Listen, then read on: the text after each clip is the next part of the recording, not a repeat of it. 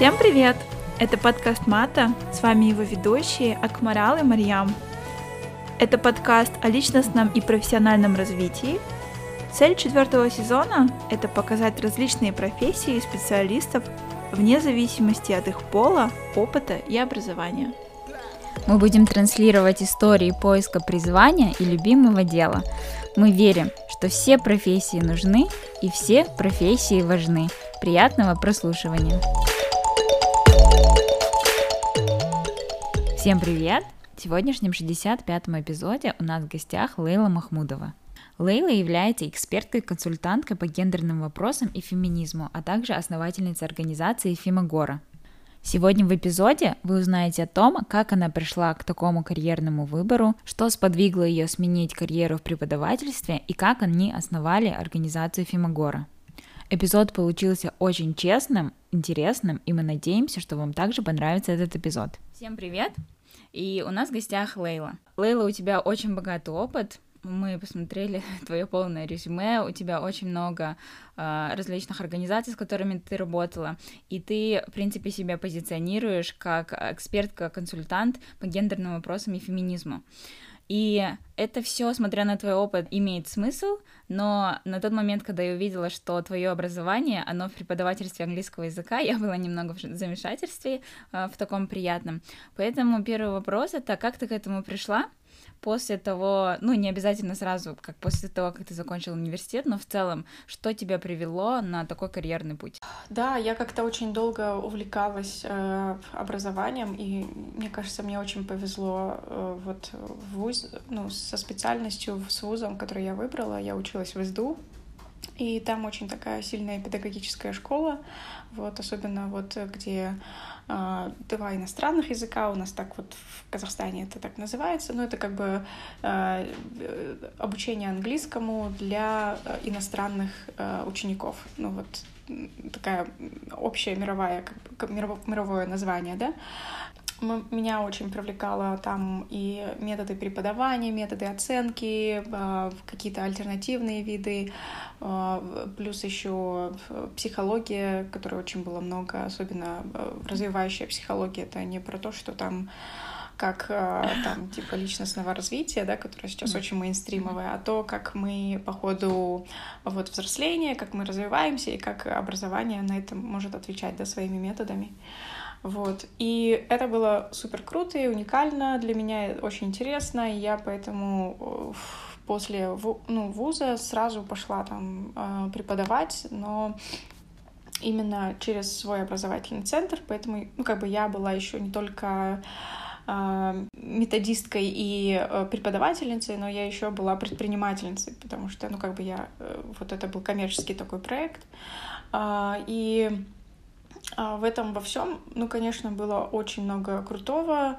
А, и тогда вот мы с командой, конечно, думали, кроме того, чтобы обучать именно тех людей, которые к нам приходят, нам как бы очень важно формировать свое сообщество, да, а, и для этого мы решили вот делать какие-то ивенты, а, куда приглашать людей и с ней, э, проводить обсуждения, вовлекать вот разных людей, да, к теме образования там и все такое. И получается, мы экспериментировали разные как бы, виды встреч, конференций делали. И вот э, одно из, один из видов, который мне попался, это был формат TEDx. А, и э, тогда я подумала, вау, это то, что, то, чем я хочу заниматься. Особенно, когда я увидела именно TEDx Women, да, формат, который тогда вот в Казахстане его вообще не было, и я такая, почему это не проходит до сих пор, это то, что нам нужно, а, услышать именно женщин, их перспективу, их экспертизу, их истории. И вот с 2016 года я начала делать этот TEDx, и это то, как я вот начала уходить в тему прав женщин плюс гендера да, гендерные mm-hmm. перспективы на все, что происходит. Я думаю, это просто как бы очень хорошая, наверное, случайность э, в том смысле, что я не думала, что это приведет меня именно э, гендерной сфере, проектам по гендеру, что и дальше начало происходить. Вот то, что потом я с Европейским банком реконструкции и развития делала серию тоже встреч для женщин из 13 городов Казахстана, уже по предпринимательству. Это как бы очень тоже совмещало мой опыт к тому времени, да. Это было очень интересно. И потом то, что вот для учителей э, вместе с посольством Америки в Казахстане э, мы делали тоже, э, как делать программу, более отвечающей на гендерные вот эти вызовы именно на лидерство девочек, да, как в образовательных материалах, вот именно такой материал включать, учитывая вот эти очень жесткие как бы рамки, которые существуют в школьной программе, да, которым учителя должны придерживаться, да, mm-hmm. а, вот. И получается, ну, где-то вот в 2018 году, пока мы все это делали, а, появилась Фимагора, как она появилась. это был снова такой момент, что один из спикеров TEDx в тот момент и волонтеров а, Мулдияр Еркебеков, он сказал, типа, вот давайте делать что-то подобное, и позвал mm-hmm. меня.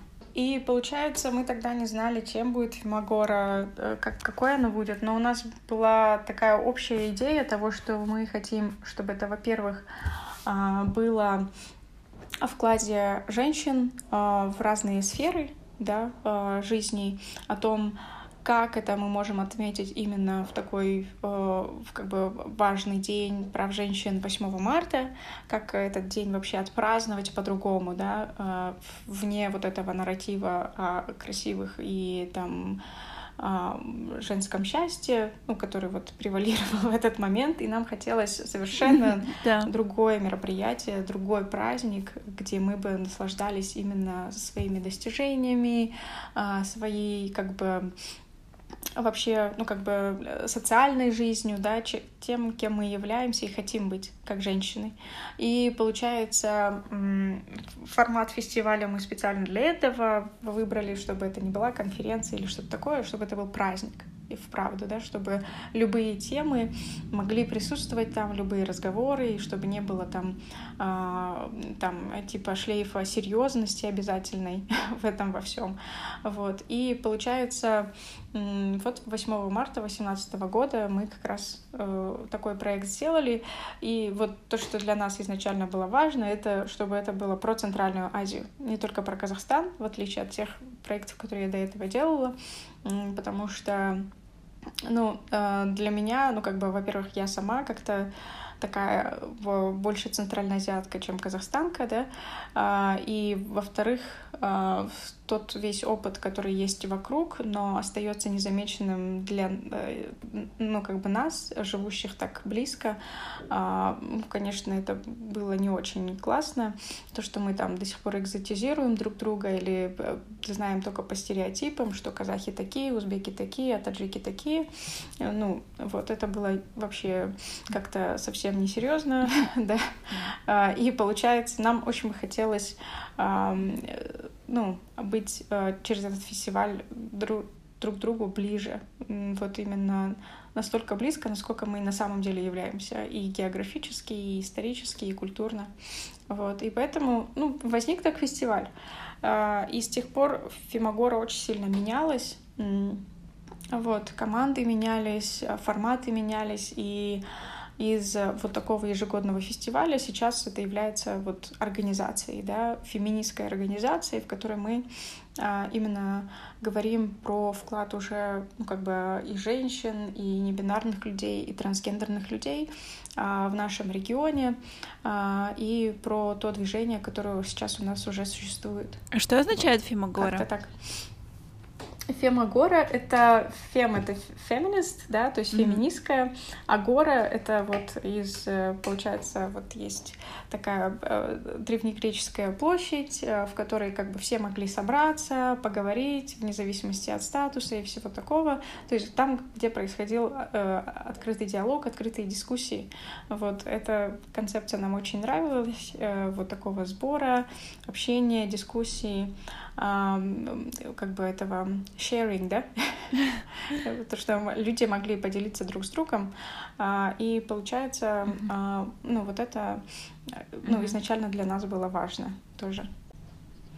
Я слушала с тобой подкаст о том, что у тебя был не очень удачный первый брак, и у тебя был опыт с домашним насилием, и э, после чего я подумала, ошибочно полагала, что это привело к тебе к твоей такой феминистской деятельности.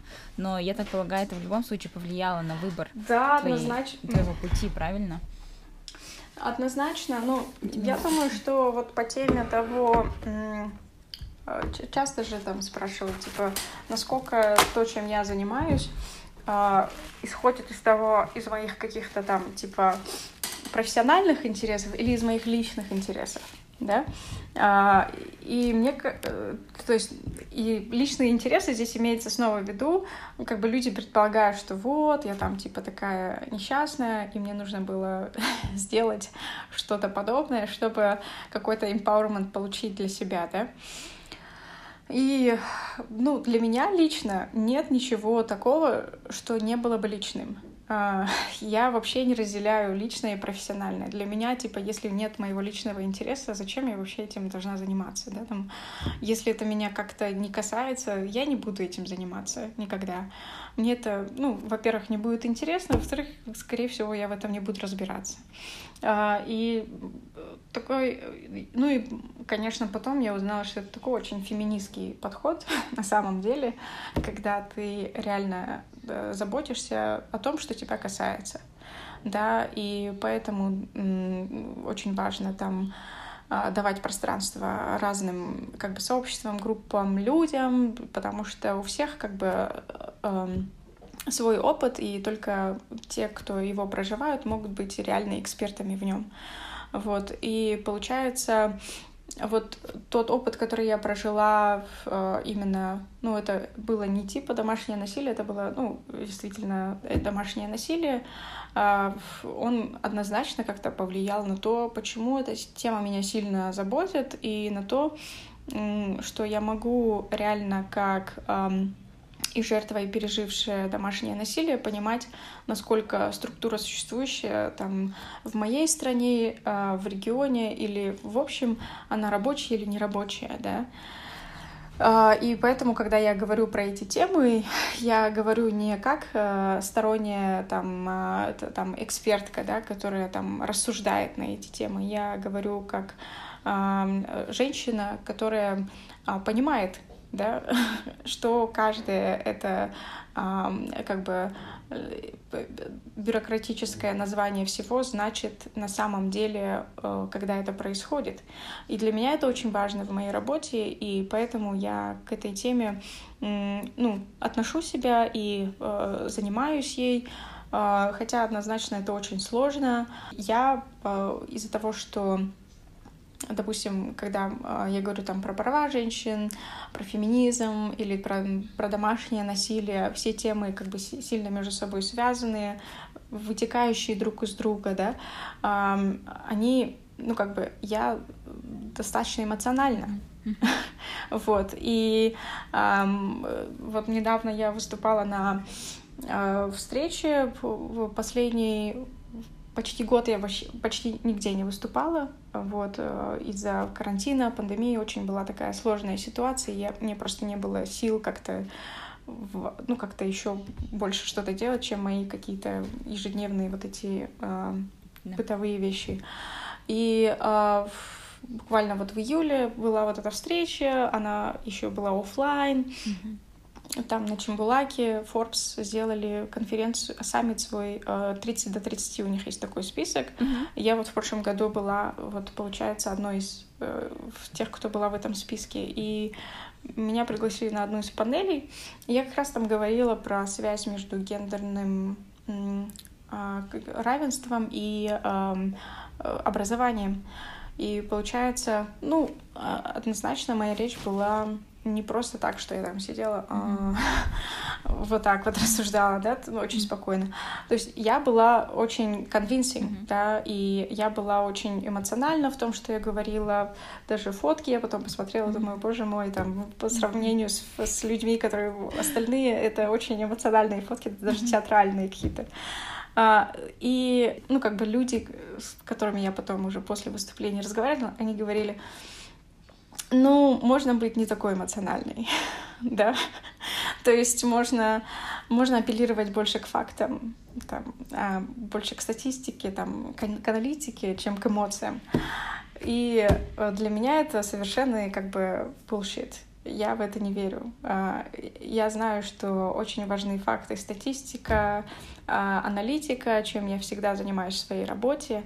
Но когда у меня есть три минуты, на то, чтобы высказать свою мысль, у меня нет времени на аналитику. У меня нет времени на то, чтобы э, разворачивать полноценные аргументы. У меня есть время только, чтобы донести какие-то key points.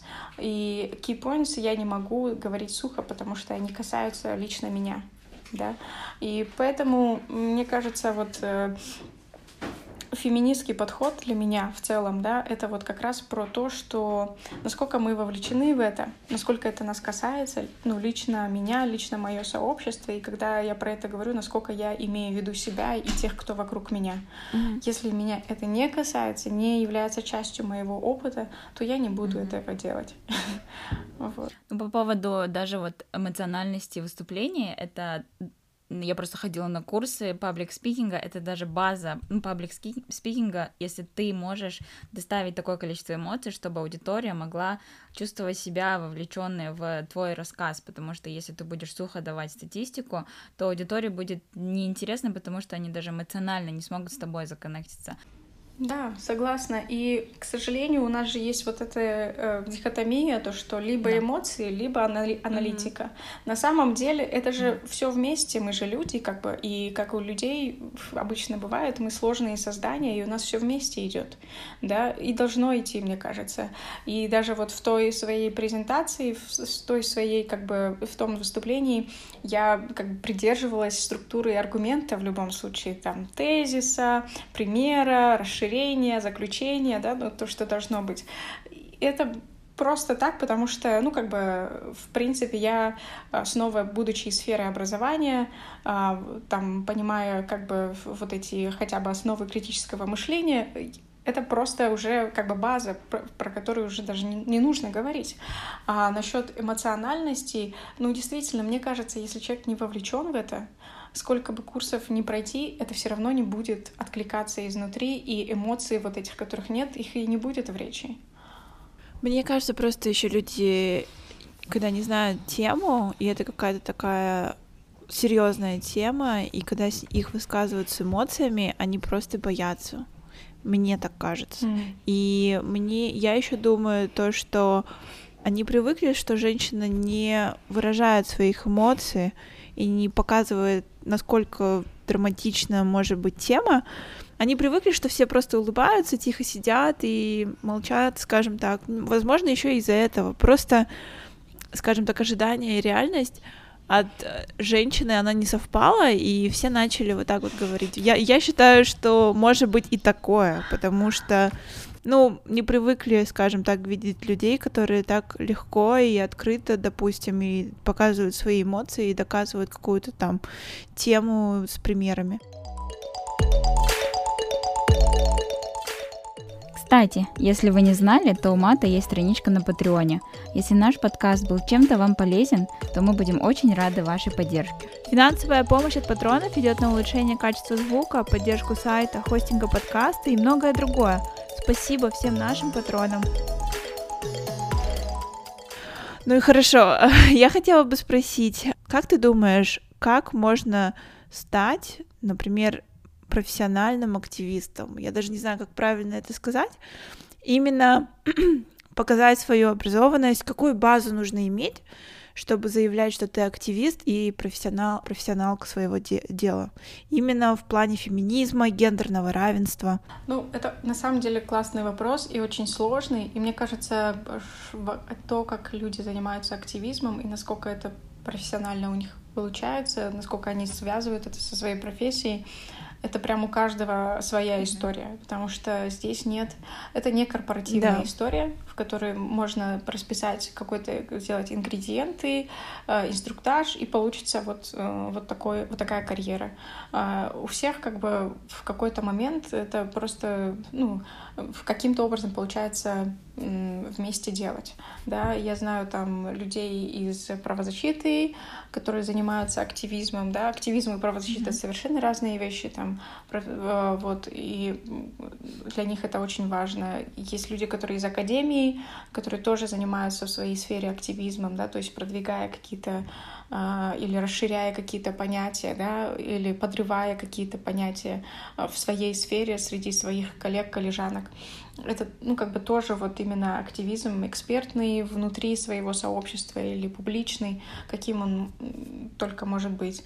А, ну, понятное дело, что в, в сфере бизнеса можно заниматься активизмом, когда ты снова подрываешь вот эти корпоративные или рабочие отношения, эм, и как-то выравниваешь их, делаешь более горизонтальными, более какими-то э, солидарными, да, а вместо там каких-то более конкурентных предложений или э, способов. Ну вот, и в моем случае так получилось, что я э, была, ну, как бы, вот именно в сфере образования предпринимательницей, потом я была вот проектной менеджеркой в разных вот этих э, гендерных проектах, э, и для меня это было сначала как бы волонтерская деятельность, потом какая-то проектная деятельность, а потом это стало э, какой-то вот такой full-time э, работой, все, все еще она как бы активистская. Mm-hmm. Mm-hmm. Вот. Почему? Потому что в этой сфере э, снова, даже вот в этой сфере, в которой я сейчас э, как бы работаю, это НПО-сфера, да, да, неправительственные организации, а, или в Узбекистане это неправительственные, некоммерческие организации, ННО. Вот. А, это снова формат это то, та структура, в которой как бы э, моя э, деятельность существует, деятельность нашей команды. Но я понимаю, что это снова вот просто вот эта структура, оболочка э, активизма, который я сейчас выбираю. Да? Э, и в этой сфере тоже полно своих проблем. То есть, будучи в неправительственной сфере или некоммерческой сфере, нельзя ожидать, что все там будет прекрасно и как бы все, что нужно, уже есть. Просто нужно как бы делать свое дело. Здесь есть свои большие проблемы, так же, как и в любой другой сфере. Там то, что э, сфера сильно подвержена там снова вот капиталистским каким-то э, веяниям, трендам, да, то есть э, то, как выстраиваются отношения и внутри команды или с другими там организациями, да, то есть снова присутствует какой-то элемент конкуренции, который тоже из капитализма. То есть зачем, да? Ну, в этой сфере так много проблем, и я, конечно, только за то, чтобы ну, солидарными усилиями э, эти проблемы вместе решать, потому что ни одна организация там не сможет э, как бы исправить ситуацию ни локально, ни глобально. Только вот эти совместные усилия, они приведут к тому, что хоть что-то будет меняться, да, что очень сильно сложно сделать.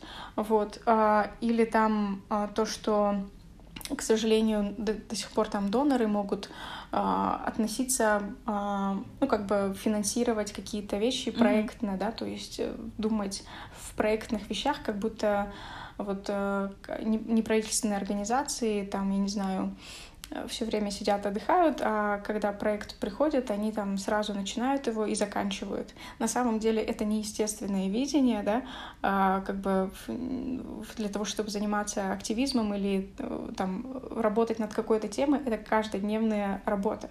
Да? И, к сожалению, вот именно видение того, что неправительственные организации работают непрерывно, институционально, и именно таким должно быть и, соответственно, финансирование. У многих доноров, к сожалению, до сих пор нет.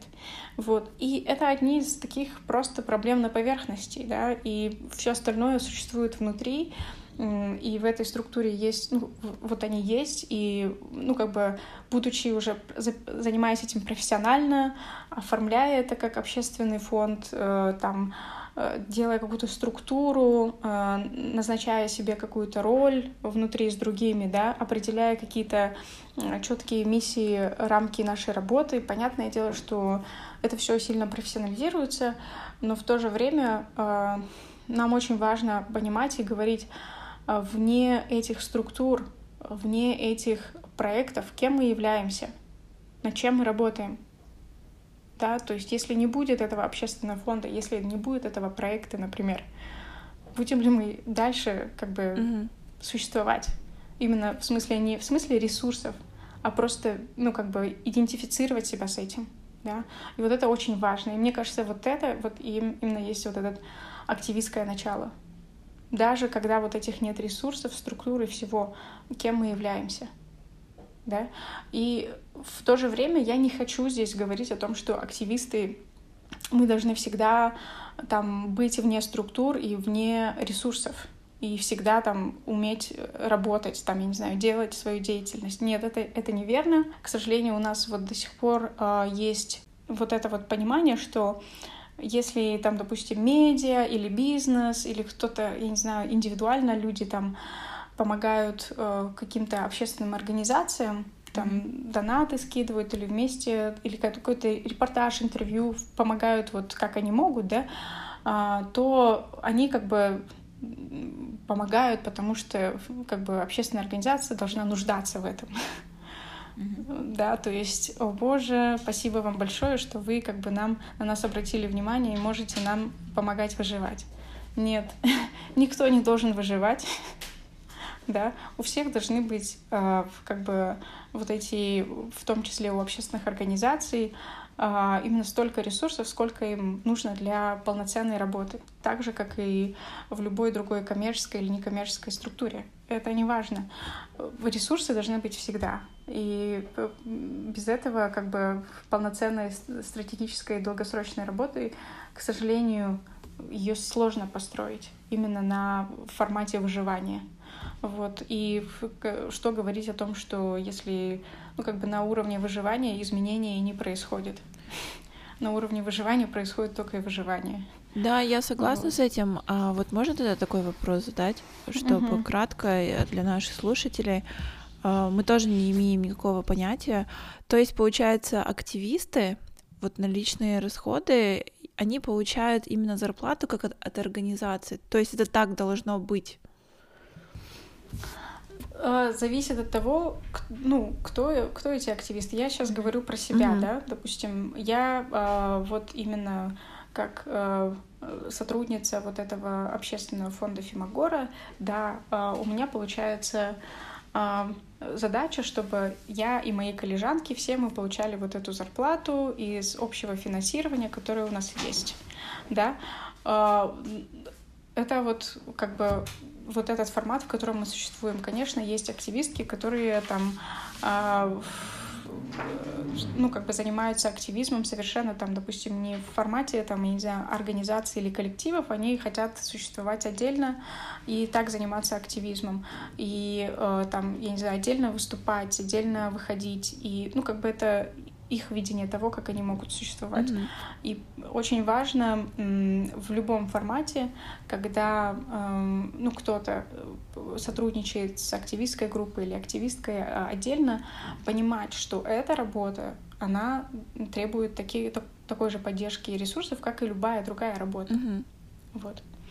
Супер, спасибо большое. Мы бы хотели у тебя спросить, какие у тебя лично цели в твоей деятельности, то есть э, не что-то такое абстрактное или там не на Фимагору лично, или там не, не на какие-то твои частные проекты, а в целом, э, смотря, вот, не знаю, там через 20-30 лет на свою деятельность, что бы ты хотела видеть, что присутствовало в ней? Ну, я бы очень хотела однозначно, чтобы экспертиза, которая есть у меня и у э, местных эксперток, да, центральноазиатских, через 20 лет э, ценилась выше, чем экспертиза тех, кто приходит извне, однозначно. Потому что когда э, там до сих пор у нас есть э, такое вот видение, что зарубежные эксперты, зарубежные консультанты, они э, намного квалифицированнее, чем наши, и могут э, видеть э, там ситуацию, проблему э, структуры, которые у нас есть, лучше, э, объяснять их лучше и потом находить для них решения лучше. Я с этим не согласна. Но, к сожалению, статус-кво сейчас такой, э, и они, ну как бы когда они пишут, у меня там пять лет опыта в изучении Центральной Азии, да, я могу сказать, у меня опыт — это моя вся жизнь. Если, если твой опыт пять лет. Понимаете? Да. И поэтому знание контекста, знание реалий, знание э, как бы вот того, что здесь происходит, это наше преимущество.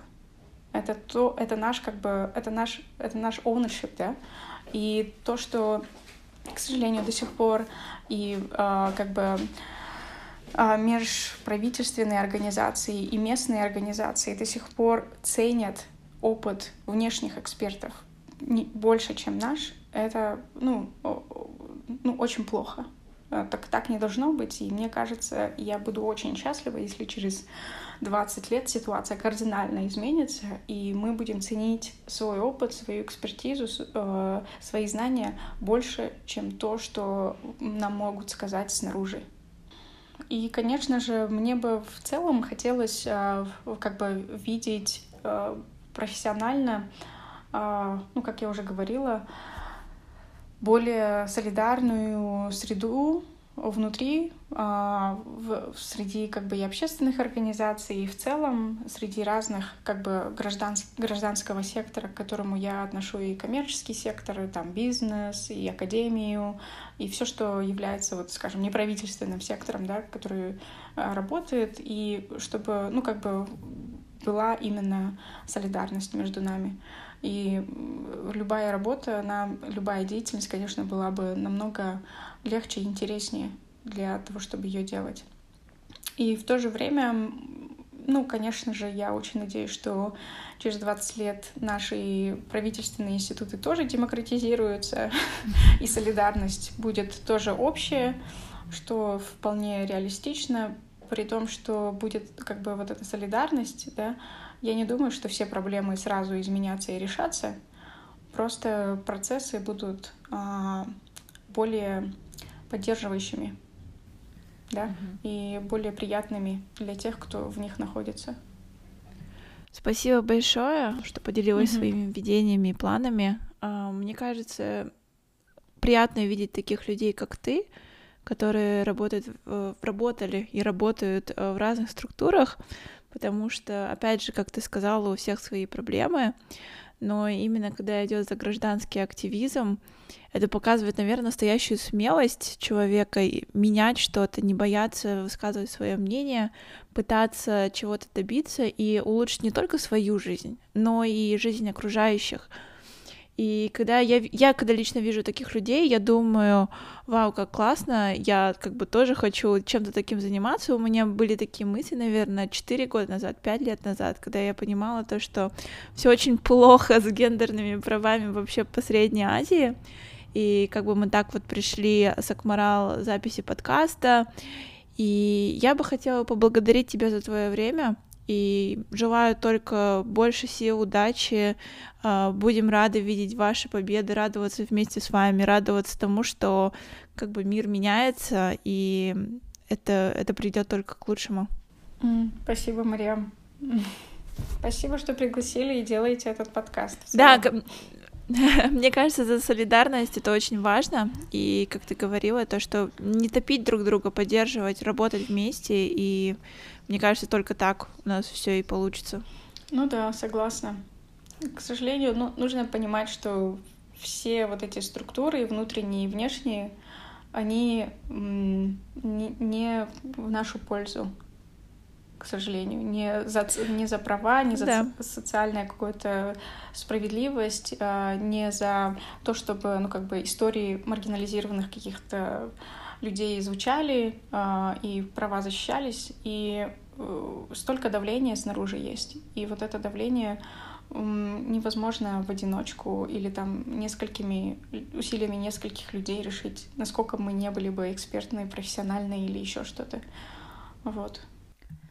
Ну, на этой не очень приятной э, ноте э, мы хотим тебя еще раз поблагодарить. Было очень приятно с тобой побеседовать, познакомиться. Спасибо тебе угу. и удачи. Спасибо вам. Пока. Всем спасибо, что были с нами. На этом наш эпизод подходит к концу. Не забывайте подписываться на нас в социальных сетях и писать нам, если у вас есть вопрос, отзыв или предложение для эпизодов. До следующих выпусков.